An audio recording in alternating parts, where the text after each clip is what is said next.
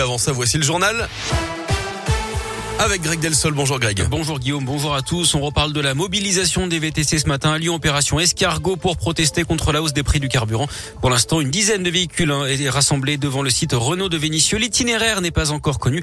Un deuxième mouvement est également prévu cet après-midi. À la une J-4 avant le premier tour de la présidentielle, tout au long de cette campagne, Radio Scoop vous emmène à la rencontre des électeurs. Ce matin, c'est au tour de Liliane Daligan, professeure émérite de médecine légale, psychiatre et expert de justice. Elle est depuis 1986 présidente de de Vifil SOS Femmes, une association d'accueil et d'hébergement de femmes avec enfants victimes de violences basée à Lyon. Et la lutte contre les violences conjugales était justement une grande cause du quinquennat d'Emmanuel Macron, Valentin Chenard. Oui, il y a eu beaucoup d'avancées sur ce sujet, en particulier grâce au Grenelle contre les violences conjugales en 2019. J'ai participé à, un certain nombre des commissions. J'étais pleine d'enthousiasme, très très satisfaite de voir les avancées. Il y avait vraiment un vrai mouvement, aussi bien du côté des magistrats que des politiques, que des associations. Des paroles et surtout des actes, c'est ce que Liliane Daligan souhaitait pour ce sujet et c'est donc une réussite. En revanche, pour le prochain quinquennat, sa priorité, c'est la santé. Pour réformer la santé en France, qui est très souffrante, qui est en, grand danger et qui va euh, vraiment à sa perdition.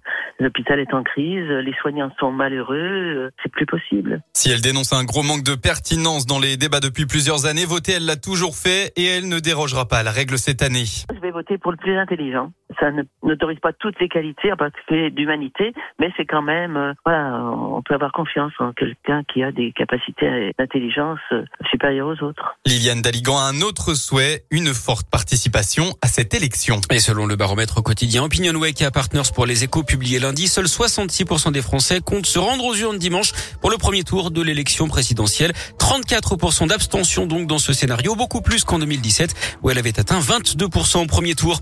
Notez d'ailleurs que les deux favoris annoncés du premier tour vont s'affronter à distance ce soir.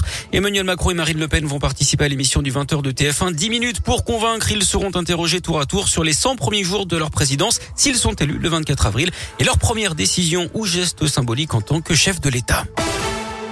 Les remorqueurs dépanneurs prévoient une mobilisation demain. Ils menacent de ne pas intervenir sur les routes et autoroutes pour le compte des sociétés d'assistance. Ils réclament des augmentations de salaire. Ils ont prévu de manifester demain après-midi avec leur camion de remorquage sur la 6. L'affaire du meurtre de la postière de Montréal-Lacluse dans l'Ain n'est peut-être pas terminée. Le parquet de Lyon envisagerait de faire appel d'après le progrès. Il avait réclamé 30 ans de réclusion contre Mamadou Diallo, finalement acquitté lundi soir au bénéfice du doute. Le sport, euh, le foot avec euh, la victoire hier de Manchester City en Ligue des Champions en quart de finale aller. Et puis c'est parti pour quatre mois de design à Saint-Etienne. La douzième édition de la Biennale internationale débute aujourd'hui. Elle avait attiré 250 000 visiteurs lors de la dernière édition en 2019. Bonne matinée.